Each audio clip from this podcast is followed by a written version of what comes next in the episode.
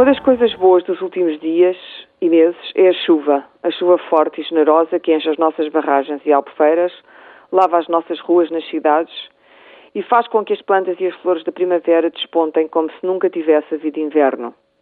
A chuva livra-nos da seca, do desastre agrícola e, sobretudo, daquele Portugal negro e incendiado do ano passado e do anterior.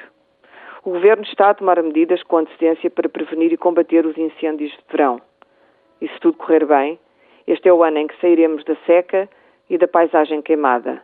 Este é o ano da chuva enviada pelos deuses e pedida pelos feiticeiros. Alberto João Jardim decidiu, ao que parece, deixar de colorar o 25 de Abril na Madeira.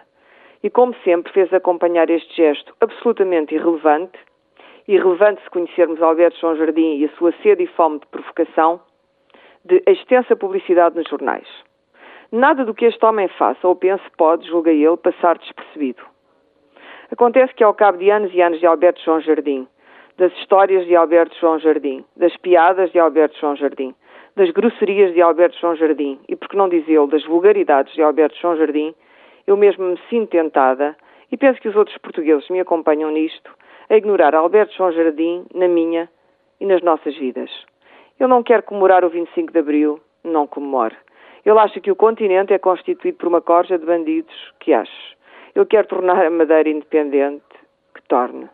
Se, como dizia o clássico, nada do que é humano nos é estranho, Alberto João Jardim e seus disparates entraram na humana repetição da banalidade.